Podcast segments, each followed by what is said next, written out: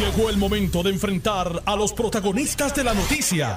Esto es el podcast de En Caliente con Carmen Jovet. Muy buenas tardes y gracias a Dios que es viernes de reunión con amigos y familiares, aunque sea virtual, de recreación, vea una buena película, lea un libro, salga a caminar, disfrute de los exteriores, evita las aglomeraciones.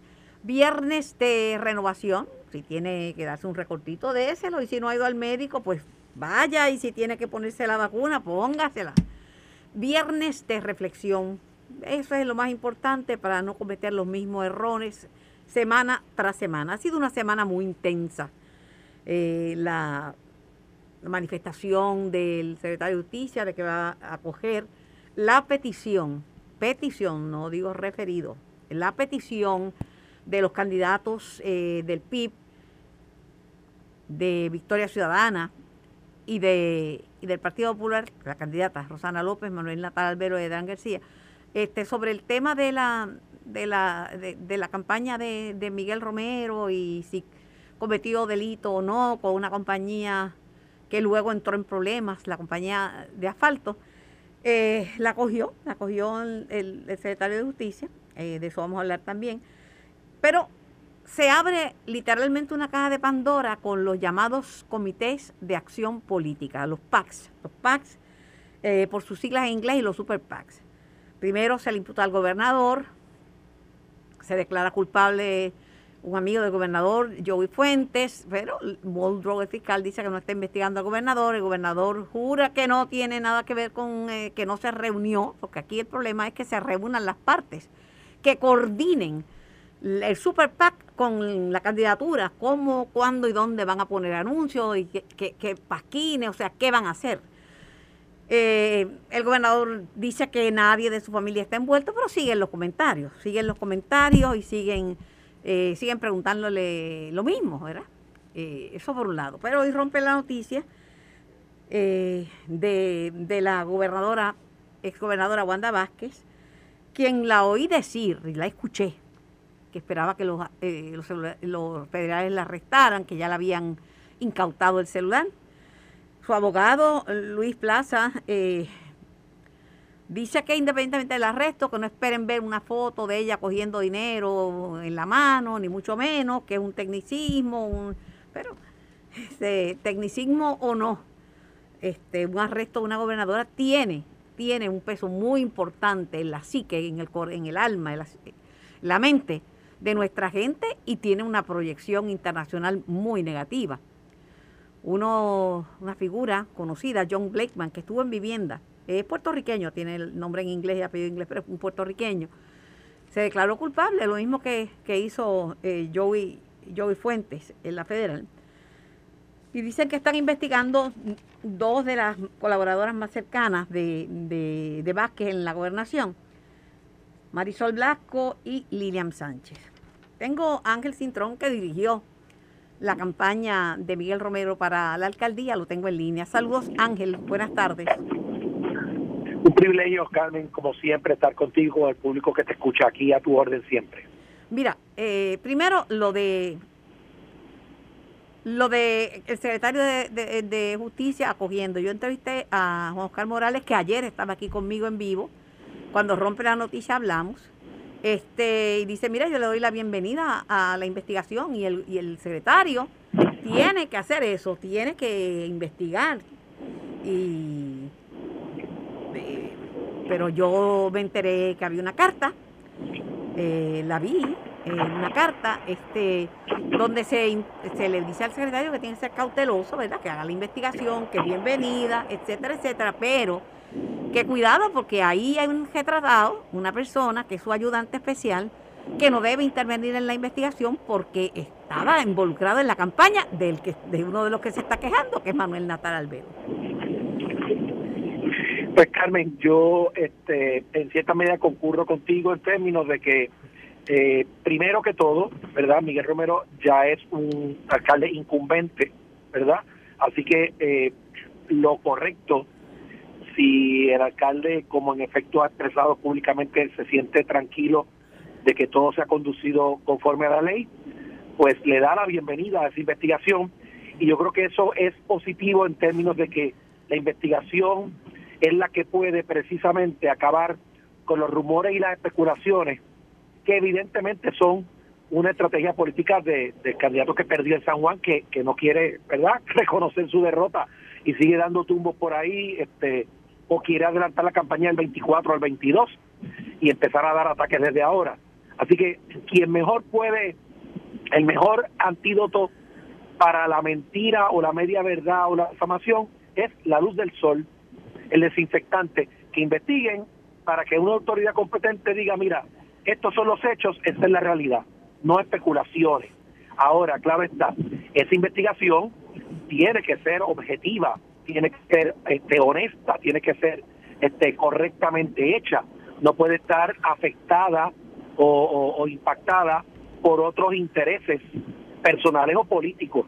Y cuando yo me entero esta mañana, este, escuchando radio temprano en la mañana, porque fue esta mañana que yo lo escuché, que Notiuno sacó la noticia de que había habido una comunicación escrita al secretario antes de que el secretario emitiera la, el comunicado de ayer. O sea, esta comunicación entiendo que es antes de, no después de, eh, diciendo al secretario, secretario, tenga cuidado, porque tiene cerca usted una persona que parece estar sumamente comprometido políticamente con Manuel Natal de mucho tiempo atrás.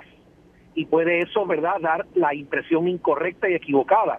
La, la ley de ética gubernamental establece las inhibiciones estas situaciones lo que provoca es que este funcionario no solo tiene que inhibirse de todo, hay que documentar esa inhibición y físicamente evitar que interfiera en esa investigación para que el departamento pueda responsablemente hacer su trabajo y mantener la credibilidad que tiene que tener una entidad como esa. Así que yo creo que eso hay que dejarlo que corra correctamente. Yo me imagino que el secretario tomará las medidas necesarias para eh, aislar a esa persona y garantizar una investigación eh, transparente y honesta sobre este proceso para que entonces el alcalde pueda continuar trabajando por la ciudad capital. Dicho eso, te, añado que en este programa eh, Jorge Colbert, eh, comisionado electoral alterno del Partido Popular, dijo que hablando de Super PAC tenían que investigar el Super PAC que le dio, que financió las campañas en Victoria Ciudadana y que la financió anteriormente para, para Carmen Yulín Cruz, para Betito Márquez Padre, etcétera. Dice que eh, no él no entiende qué interés puede tener una unión poderosa norteamericana en invertir una millonada en Puerto Rico para que gane un alcalde, un legislador o para que impulsar la, a la alcaldía o a la gobernación a, un candidato como, como Manuel Natal o, o como Lúgaro y eso va a ser investigado porque va a haber vistas públicas. Eh, es más grave que todo eso y anoté uno que prenda la grabadora para lo que voy a explicar ahora.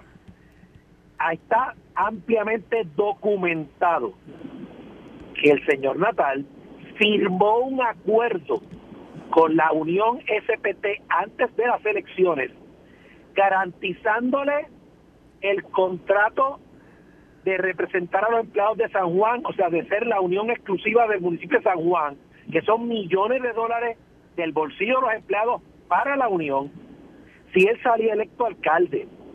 Me consta de propio conocimiento que el alcalde Miguel Romero se negó a firmar ese mismo acuerdo porque también se lo enviaron a él y él no lo firmó y lo devolvió y le dijo que era impropio que le pidieran que firmara un compromiso de que iban a dejar reunión allí antes de las elecciones, porque eso se presta para interpretarse como un quid pro quo.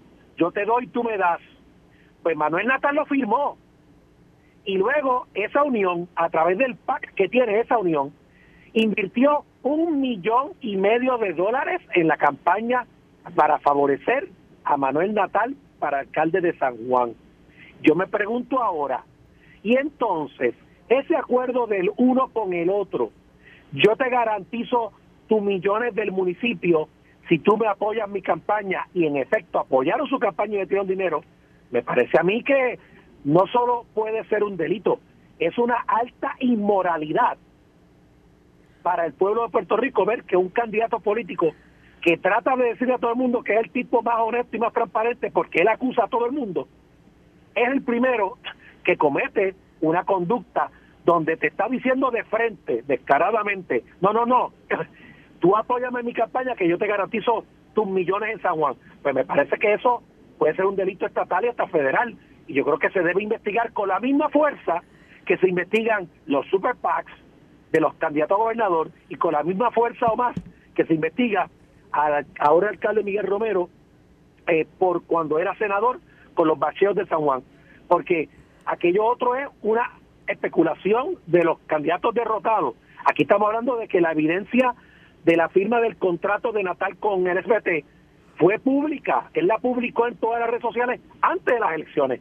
Y es público también que la, la SPT gastó un millón y medio su PAC por Natal. Eso es conocimiento público también. Eso está reportado en el contrato electoral.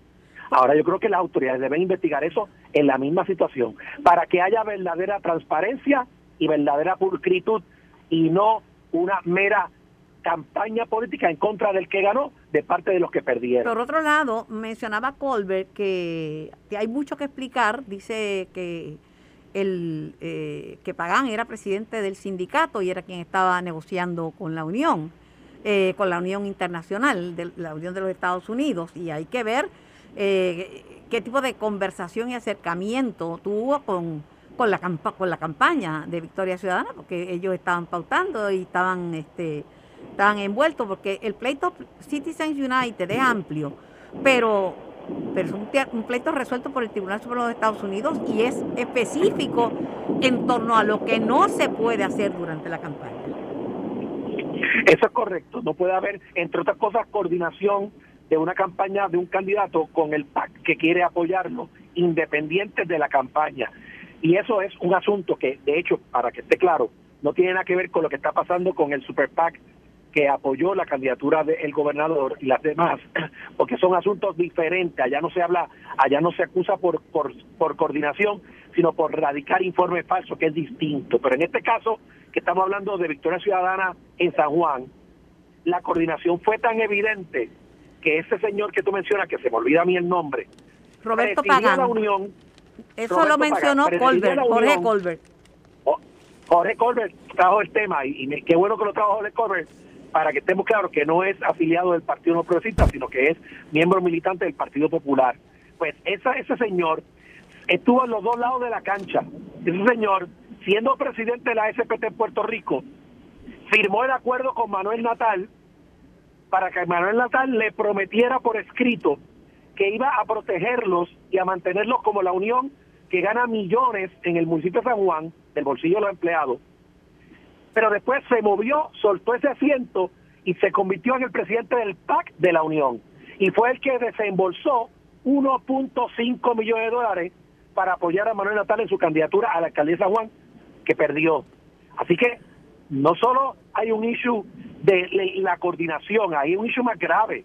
Hay un issue de quid pro quo de yo, tú me, tú me garantizas mi permanencia y yo te invierto dinero en tu campaña.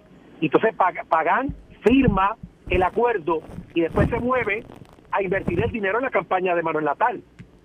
Y eso es, pudiera ser, un delito muy grave, estatal y federal, porque las uniones, además, este programa se llama serias sobre gastar en política. Y aquí todavía no hemos visto si esa unión violentó esas reglas de ser unión y invertir en una campaña sobre el lugar donde tienen su presencia, que es en el municipio de San Juan, porque el, hay un conflicto de interés. La unión que gasta en la campaña política, a su vez, representa a los empleados del municipio donde está invirtiendo la campaña para afectar quién va a ser el alcalde. Así que están invirtiendo dinero en su propio beneficio, en beneficio de la Unión. Y eso es un claro conflicto de interés de la Unión invirtiendo su dinero para garantizar que el alcalde sea alguien que le garantice su permanencia en, el municipio. Eso es grave también y puede ser un delito también. Pero ¿y los que ponen el dinero, los de la Unión Americana, qué beneficio podrían tener con financiar una campaña política aquí? Garantizar que no los saquen de ser la Unión que representa a los empleados del municipio y que gana millones de dólares al año. Y esa unión continúa apoyando otros candidatos a Victoria Ciudadana. Pero no digo la unión, no digo la local, no digo la SPT, me refiero a la Unión Americana que es la que da fondos para el Super PAC. Por, porque la Unión Local le paga millones a la Unión Federal por ser parte de esa sombrilla corporativa. Es, es, esto es una sucursal que parte de su ganancia la pasa a la compañía matriz, que es la Unión que está en Washington DC. Es un negocio, Carmen, y un negocio de millones de dólares. Un negocio de millones de dólares. De eso es lo que estamos hablando aquí. Mira, yendo al tema de, de la gobernadora Wanda Vázquez, la gobernadora anticipó que la podrían acusar. Yo, yo, yo tuve que pararme. Yo me salí de la, del expreso y me paré porque yo dije, ¿pero qué es esto? Se, lo, escuché de su propia voz. Al tiempo de que ya las fuentes estaban asegurando que, que John Blakeman se va a declarar culpable, como pasó con, como dije, como con José Fuentes, con Joey Fuentes.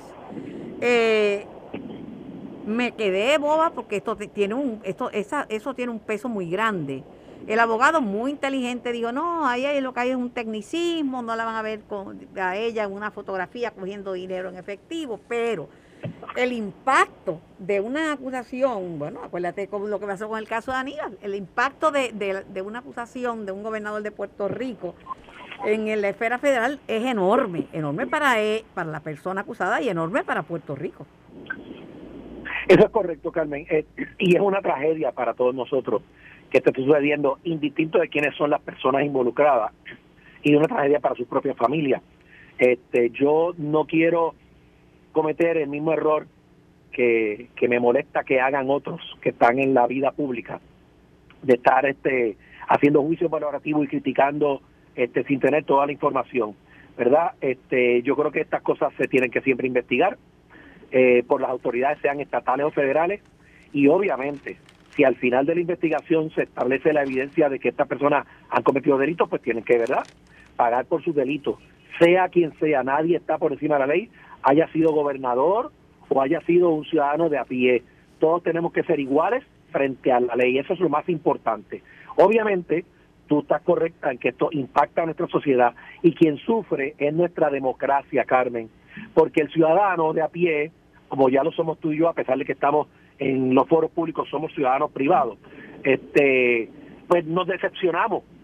Y entonces ahí los, aquellos que se quieran aprovechar de esa decepción para traer otras ideas políticas a Puerto Rico que son muy peligrosas, como ha pasado en otros países, empiezan a crearle la duda al ciudadano de sus instituciones, de sus partidos políticos, y entonces es ambiente fértil para los sectores de extrema izquierda que han logrado en otros países de América Latina y América Central y en Europa. Muy peligroso para Puerto Rico. Tenemos que aprender que la corrupción es de los individuos, no de las instituciones necesariamente. No son los partidos los que son corruptos, son las personas las que son corruptas. Y eso llevamos años tratando de que el pueblo entienda que eso es así. Y que en todos los partidos políticos se cuecen habas y se cuelan personas que tienen malas intenciones. Y en todos los grupos sociales en nuestra sociedad la corrupción, o sea, eh, eh, desgraciadamente se mueve en todos los movimientos de nuestra sociedad y se tiene que repudiar de la misma manera, pero no significa que porque yo encuentro un abogado que es corrupto, todos los abogados son corruptos, porque yo encuentro que, que un ingeniero es corrupto, todos lo son, ni tampoco porque un político es corrupto, todos lo son. Tenemos que entender, aprender a distinguir unas cosas de otras. ¿Para qué? Para mantener nuestro sistema democrático, mantener las instituciones, sacar lo que no funciona, pero mantener nuestra democracia porque eso sí que es fundamental para el futuro pero del Ángel, Puerto Rico. En este caso, y por eso lo estoy abordando, lo que estoy diciendo es lo que dijo ella misma con su boquita de comer. Fue ella que dijo que anticipaba que ser arrestada. Y fue el abogado de ella, el licenciado eh, Luis Plaza, eh, que dice que, espera que ella sea acusada por delitos relacionados con el financiamiento de su campaña. Ellos dos reconocen esa, esa cruda realidad, o sea que ya no es una, un invento, ni es un cuento, ni es una Lo que pasa, Carmen, es que lo que pasa, Carmen, es que hay delitos y hay delitos, ¿verdad?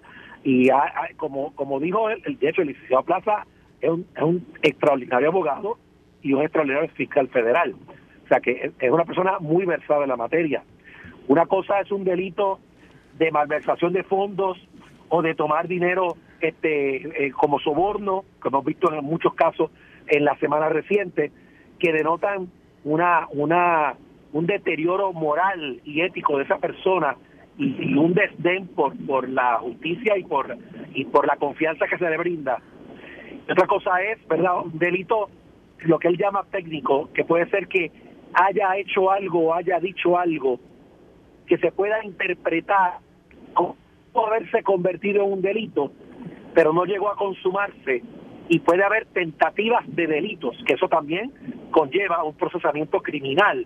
Eso es bastante complicado de explicar. Sí, pero es este, difícil, es difícil. pero será difícil. Es difícil, pero pero pero pero, si alguien que no alguien que no violó la ley o que no intentó violar la ley, no la arrestan caprichosamente los funcionarios federales. No, claro, claro, claro, claro, claro, estoy claro con eso, estoy claro con eso, estoy tratando de explicar la diferencia de por qué ellos están tratando de decir que esto no es de aquella naturaleza, pero es de esta, pero sigue siendo una falta seria, ¿no? O grave de alguna manera eh, para un gobernante. Los gobernantes, ¿verdad? Nosotros partimos de la premisa de que observan una de las conductas más correctas que puede haber en la sociedad. Hemos tenido, ¿verdad?, experiencias anteriores con el gobernador Acevedo Vilá, que a pesar de que salió inocente en el Tribunal Federal, fue evidente por la misma prueba que desfiló allí que cometió un montón de delitos a nivel estatal que después no fueron procesados. Sí, pero, otras personas, un grupo, un grupo grande de personas de la campaña sí fueron procesadas y sí admitieron culpabilidad. Oh, sí, y fue una tragedia. Y, fue, una tragedia, principalmente para... Que se repita, Carmen principalmente para Miguel Nazario, que es una persona que yo conocí en mis años estudiantiles en la universidad. Eh, una persona que tenía un futuro bien prometedor, eh, vino a posiciones importantes en el Nuevo Día y en la industria. Y de momento se ve envuelto en esto y él fue uno de los que pagó las consecuencias de, financiamiento ilegal de campaña. Eso es correcto, y, y se pierden vidas de profesionales y de familias buenas que por colaborar o cooperar este, se involucran en cosas que probablemente en ese momento no tienen muy claras o no entienden bien o confían en un tercero que les dice y siguen para adelante y caen en una trampa. Y lo digo porque no todas las veces, Carmen, en los casos que conocemos, no todas las veces, estos han sido delitos cometidos por personas que tienen la intención de coger algo que no les pertenece o cogerlo ajeno, sino que son errores de juicio que cometen, que siguen siendo un delito, pero pero no es con la intención de hacerlo, porque no son personas deshonestas de su Pero una persona que adviene, una persona que adviene a posiciones tan importantes como la gobernación, aducir un error de juicio, pues entonces nunca estuvo capacitada para esa posición, porque uno espera un buen, juicio, lo menos que uno espere buen juicio de un de un gobernador. Claro, eso es correcto, Carmen, eso es correcto. Y por eso es que esto, estas noticias que estamos manejando hoy, eh, pues no son buenas para el pueblo de Puerto Rico, ni para nuestra sociedad, ni para nuestra democracia, que fue lo que te dije primero. Quien se afecta es nuestra democracia, la confianza en las instituciones. Todos pagamos el precio por lo que está sucediendo. Eh, y yo lo que me pregunto es, ¿por qué sigue sucediendo, Carmen? ¿Por qué? Eso es lo que no puedo entender si hay tantos ejemplos de por qué uno tiene que comportarse correctamente. Yo le he dicho siempre a mis hijos, Carmen, desde que son niños y ya son adultos, usted siempre hace lo correcto aunque nadie lo haga. Y nunca haga lo incorrecto aunque todo el mundo lo haga. Esa es la regla más fundamental que tiene que haber en un hogar. ¿Para qué? Para que esos niños cuando sean adultos sepan caminar por la calle del medio y no se desvíen y no acepten las tentaciones y sean firmes, aunque no sean figuras públicas, aunque sean ciudadanos privados, porque esa moral empieza por no tirar un papel al piso, no colarse en una fila, no violentar una regla, no pasarse de listo, y si no enseñamos a nuestros hijos eso básico, después cómo vamos a pretender que un adulto no tenga la tentación de hacerlo indebido. Pues desgraciadamente muchos caen. Muchos caen porque no han tenido la fibra en su casa, la fibra moral para finalizar, Ángel, eh, eh, lo que lo que le imputan a, no únicamente a Wanda Vázquez, sino a integrantes de su equipo y ayudantes especiales, es haber supuestamente aceptado financiamiento ilegal por parte de un extranjero. Eso es lo que están eh, estudiando la, la federal y, todo a cambio de, de, ciertas modificaciones a la ley de banca, o sea, un quid pro quo, como dicen ustedes los, los abogados. Pero el director, el, el, el, exdirector de campaña de, de Wanda, el ingeniero Jorge Dávila, aceptó que John Blakeman asistió en ese esfuerzo de coordinar con ese banquero. Blake, Blakeman no tenía un puesto oficial dentro del comité, pero lo señalan como una figura a cargo de aspectos financieros y de estrategias operacionales. Y es la persona que se dice que se va a declarar, a declarar culpable.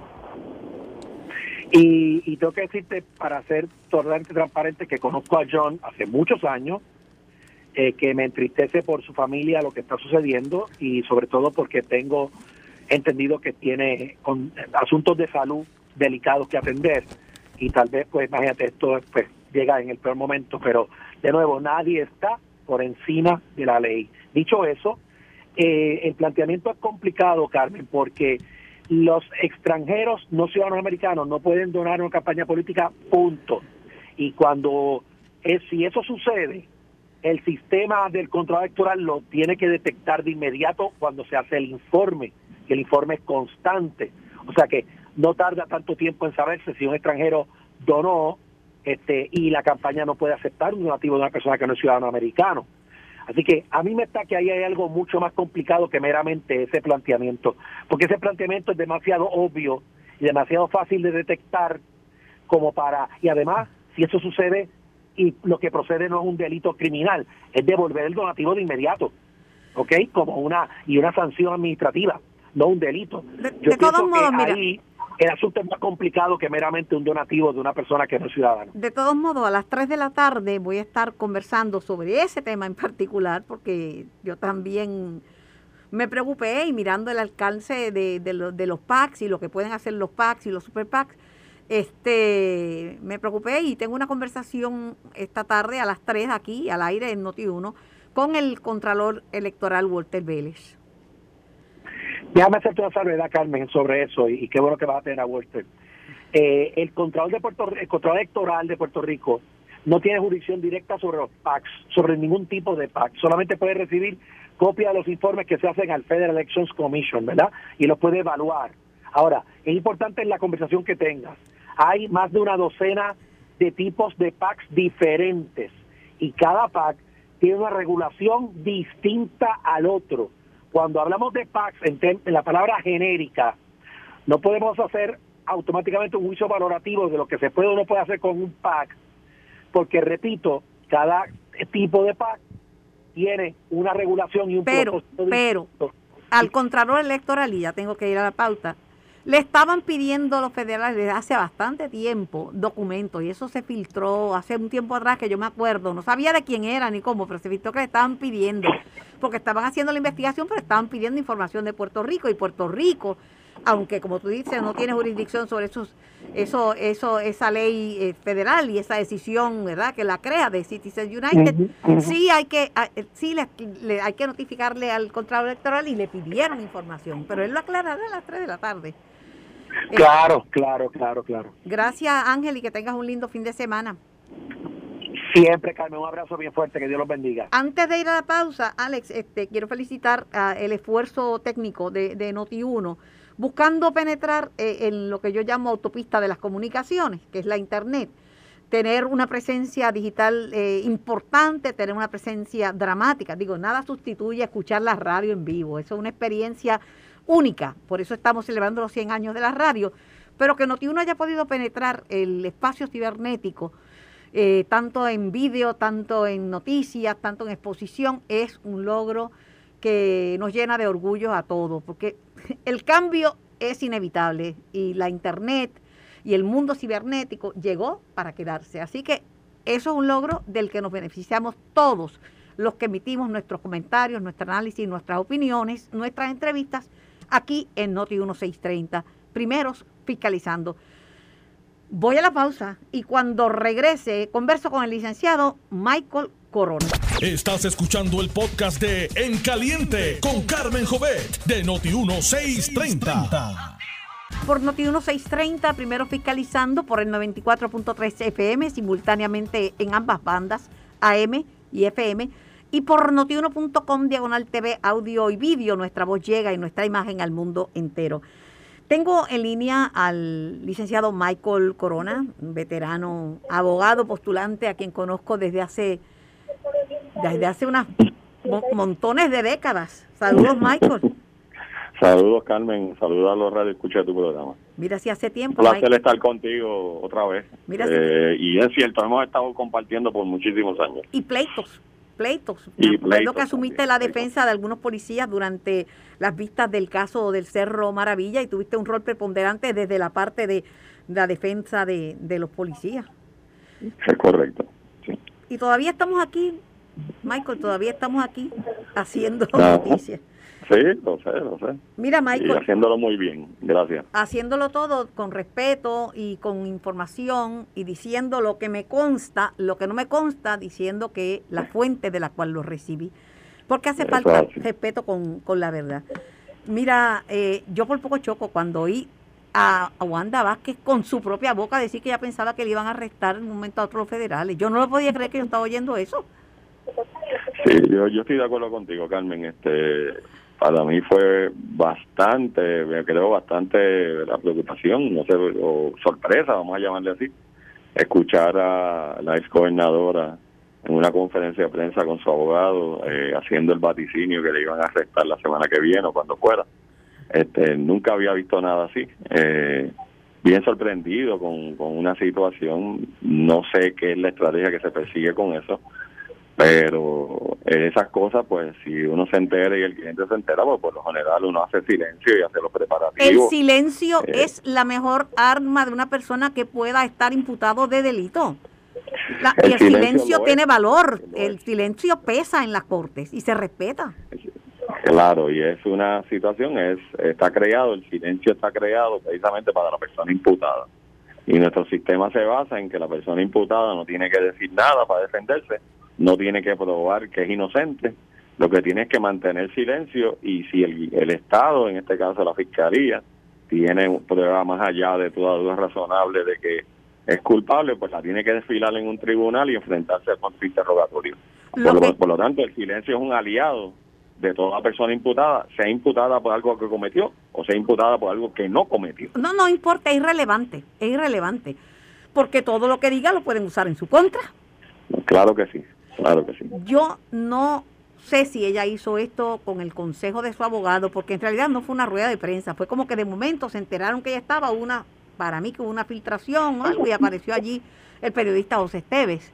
Este, pero yo dudo, porque yo no conozco a ningún abogado que a menos que después en medio del juicio le convenga por X o Y razón que antes de una acusación le recomienda a una a un cliente que, que diga que, que lo van a arrestar. Yo nunca he tenido muchísimos clientes en los treinta y pico años que llevo en esto. Jamás, digo, y cuando era fiscal, pues ya obviamente estaba en otra posición, pero siendo abogado de defensa, yo nunca le recomendaría a un cliente que haga una conferencia de prensa anunciar su propio arresto. Este, eso no es una cosa. Y lo otro que me llama la atención de todo esto, y me ha llamado la atención por muchísimos años, y tú lo sabes, Carmen, que lo he dicho, es que como estos procesos ante el gran jurado federal, todo el mundo se entera eso se supone que sea un proceso. Yo te digo que eso fue una filtración. Por eso, eso es un proceso que se supone que sea confidencial. El abogado de defensa ni entra al gran jurado. Es decir, no sabe lo que está pasando, porque es un, es un foro que solamente el fiscal va y se dirige al gran jurado.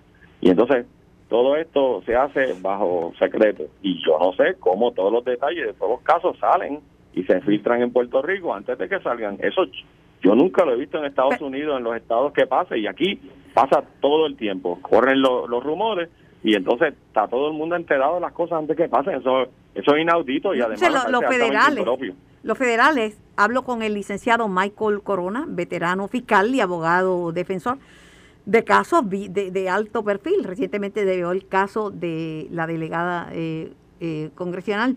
Este, pero, pero Michael, el gobierno federal tiene todo a su favor. Puede grabar, puede utilizar correo electrónico, mensajes de texto, puede hacer de todo. Tiene siempre un espacio amplísimo para negociar con testigos cooperadores, ¿verdad? Eh, puede ofrecer condiciones y, aparte de eso, nunca está venteando informaciones previas. Tú llamas al FBI ni te confirman ni te niegan cuando el abogado empieza a decir que él entiende que esto es una cosa técnica, que es una cosa sencilla, que la puede ganar, porque no es como si la tuvieran que tratada cogiéndole este eh, dinero en efectivo a alguien, yo creo que está está vaciando lo que puede ser su lo, que puede ser su defensa y anticipándola.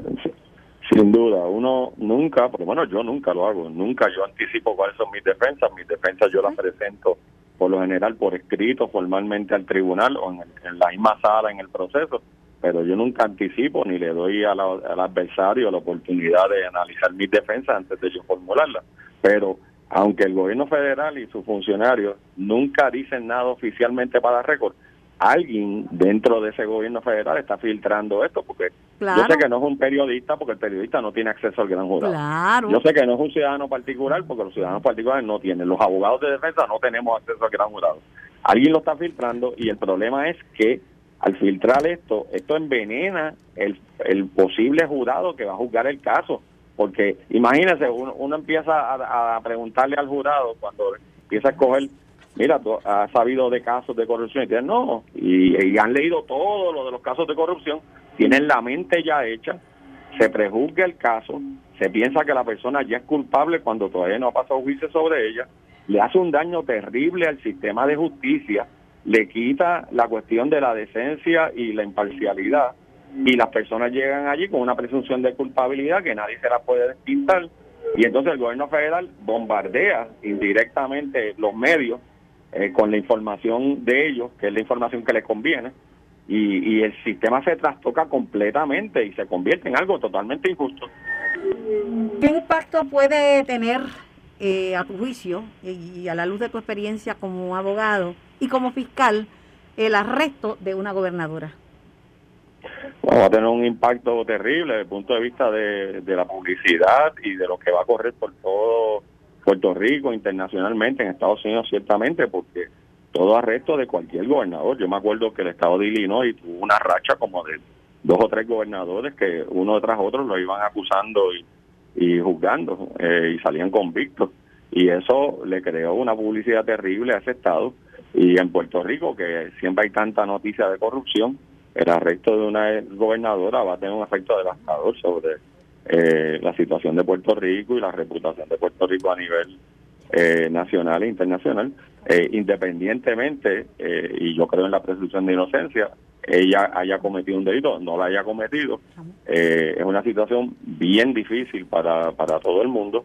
Este, en realidad no sabemos de qué está, de qué están hablando, porque ha, habido filtraciones, pero yo no tengo idea de qué es lo que le están imputando. Sé, sé que están diciendo que es algo de unas contribuciones políticas a cambio de unas acciones, eh, pero más allá de eso es una situación bien difícil. Lo que yo creo que lo agravó fue el evento de ayer, que como tú yo estoy bien sorprendido de que hablen a la prensa, le digan que van a arrestar al cliente, eh, el abogado anuncia que va a ver el caso, que va a traer tal de, eh, defensa. Eso es totalmente inaudito, yo nunca había escuchado nada así y todavía estoy sorprendido con la situación, hay que ver qué es lo que pasa anuncia que lo va a ganar y que es un caso técnico, quitándole importancia a un arresto federal. Eso, eso de verdad que no lo comprendo. Eh, por lo general, es lo que yo recomiendo cuando viene un cliente con esa preocupación que la tiene, es que se mantenga en absoluto silencio. Eh, para eso están los abogados, para hablar por los clientes, pero hablar en el momento que les toque hablar, no en el momento antes del proceso, porque no es lo más aconsejable, pero el, abogado que lo hizo pues asume la responsabilidad. No sé si se lo estaba exigiendo a su cliente, eh, pero yo nunca había visto nada así. Te voy a decir pues yo te llamé porque yo me yo me tuve que parar. Yo no yo en mi vida me pareció una cosa y ahora quiere dice que ella dicen que ella quiere hacer una conferencia de prensa. Queda queda, frita. Bueno, este yo eso sería un error garrafal. Bueno a una persona que está siendo investigada, que tiene un derecho a permanecer en silencio, de preparar su defensa sin tener que abrir la boca, eh, crear un trabajo de preparación, de búsqueda de documentos, de búsqueda de testigos. Eso se hace en silencio, igual que el FBI lo hace en silencio hasta que arrestan. El abogado de defensa tiene que hacer lo mismo, tiene que investigar por su cuenta. Eso mismo pienso yo. Gracias, Michael, por tu participación en el programa. Coincido contigo. Gracias, gracias Carmen. Buenas tardes. Era el licenciado Michael Corona en caliente. Tengo al comisionado electoral del Partido Popular, el licenciado Ramón Torres Cruz en línea. Buenas tardes, Ramón. Buenas tardes, Carmen, a ti, a los que nos escuchan a esta hora del día. Hablando con Michael Corona, quien conozco hace décadas, ¿verdad? Él fue fiscal y, abogado defensor. Es el que llevó el pleito de la delegada congresional Elizabeth. Este, yo me sorprendo que la, gobernadora misma diga que lo, sabe que la van a arrestar y que el y que el abogado le diga sí, la van a arrestar, pero el caso es un caso técnico que yo voy a ganar. El silencio, discutía yo con Michael del tema del silencio, esa es la primera recomendación que le hace un abogado a su cliente. Y...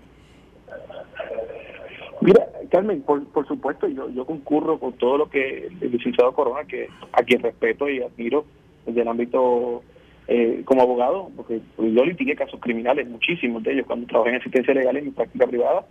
Eh, honestamente, yo de verdad que cuando lo vi, no no sabía, no eh, parecía que estaba viendo un, algo surreal, porque es la primera vez que un acusado pues, da una, una, una expresión de esa manera, pero quizás dándole el beneficio de la duda, lo que está tratando de minimizar daños, porque ciertamente sabe que la van a ir a arrestar, sabe que van a tocar a su puerta en la mañana, en alguna mañana.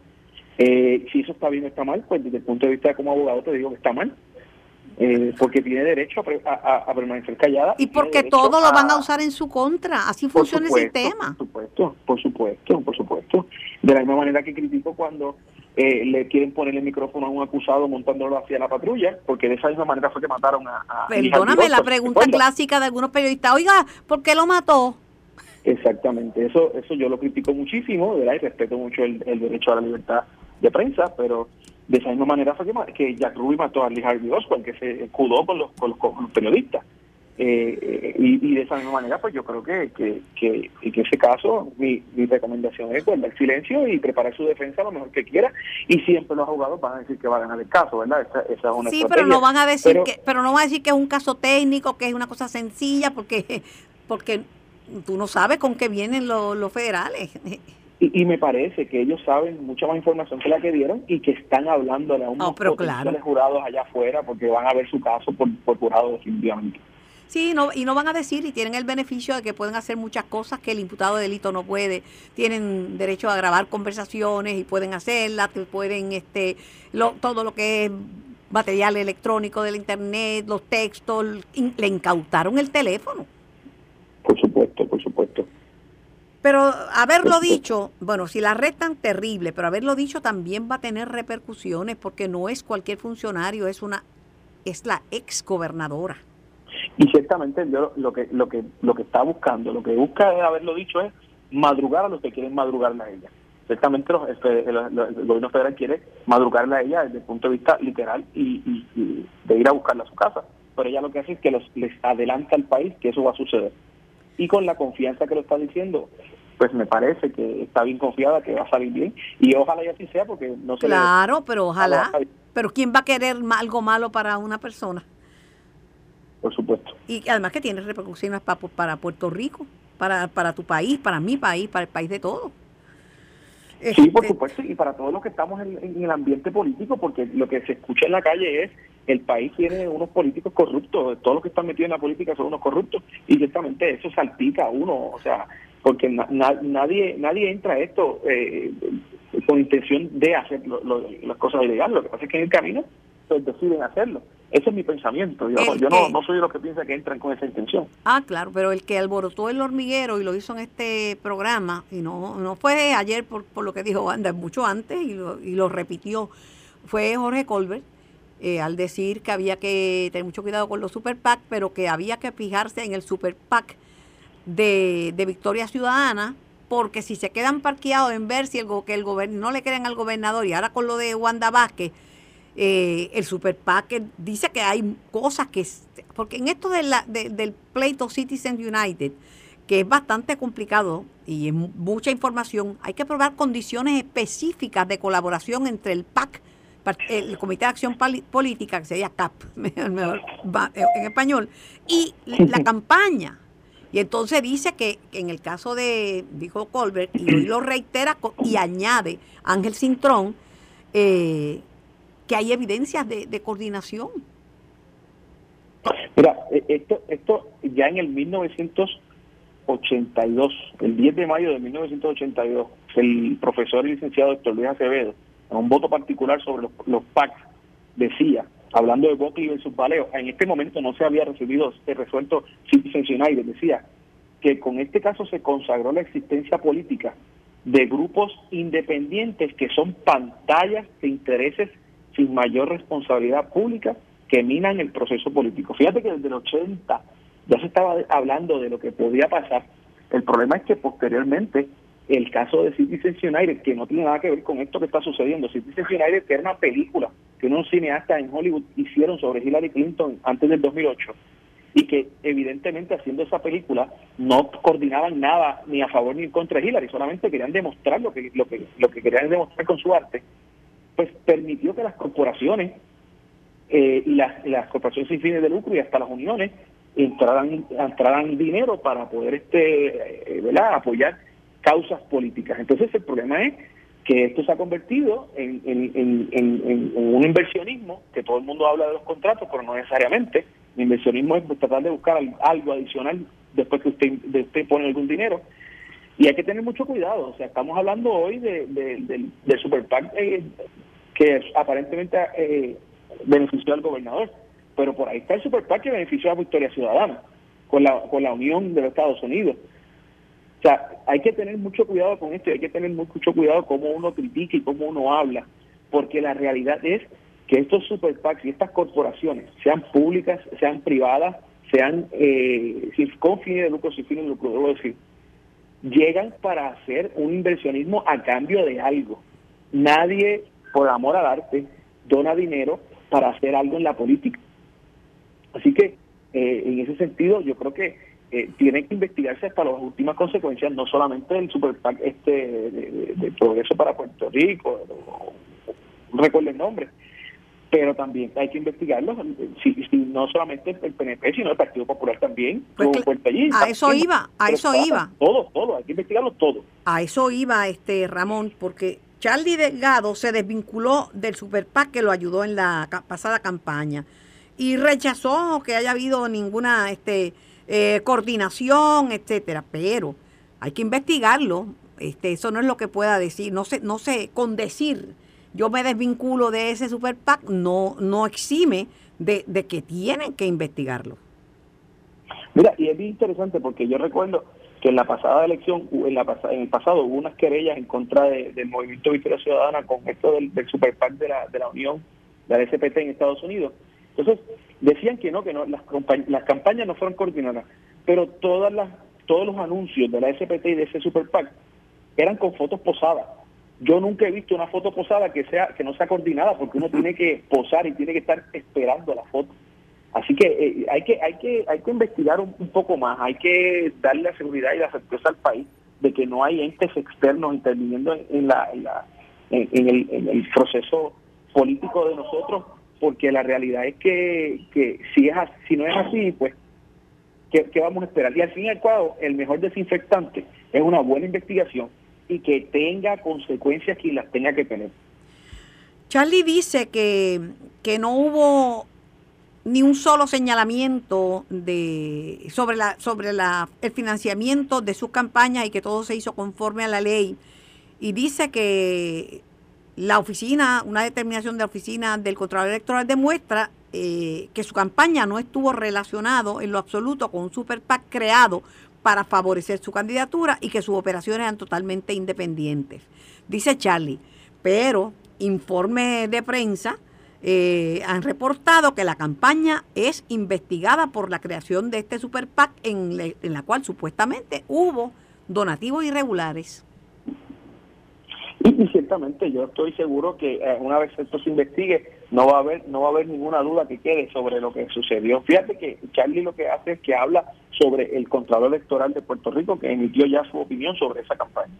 Y que bueno, fue una, fue una decisión y eso está fenómeno y buenísimo para, para la campaña de... Y yo, fíjate, yo le creo finalmente porque de, de, todas, de otra manera sería admitir algo que, que es incorrecto. Ahora bien, es necesario que la Federal Election Commission investigue, porque al fin y al cabo son campos ocupados que una agencia no tiene injerencia sobre la otra. y no investigar, no darle a la luz pública, siempre arrojaría luz, siempre arrojaría sombra, debo decir, arrojaría sombra sobre lo que, que lo que está diciendo Charlie no, no sea totalmente correcto. Así que para poder eh, saber y entender que, a, que a, todas luces no hay ningún tipo de coordinación, que hay, tiene que haber una, una investigación final y, tiene que ser corroborado el hecho de que, de que las campañas, sea cual sea, no estaban eh, coordinadas una con la otra. Gracias Ramón por tu participación. Cuídate mucho que el COVID está en 27% de positividad en general, aunque hay pueblos que sobrepasan el 45 y el 50. Gracias Carmen, buen fin de semana y así mismo es mucho mascarilla todo el tiempo y lavado de manos. Y hay jóvenes, murió un joven de apenas 15 años, adolescente, o sea que también los jóvenes tienen que cuidarse, no es que son inmunes y que porque son jóvenes pues tienen el sistema este robusto el sistema inmunológico, no es menos cierto que también pueden, pueden fallecer y hay que cuidar los niños con este síndrome inflamatorio del, del, hígado. Esto fue el podcast de En Caliente con Carmen Jovet de Noti1630. Dale play a tu podcast favorito a través de Apple Podcasts, Spotify, Google Podcasts, Stitcher y notiuno.com.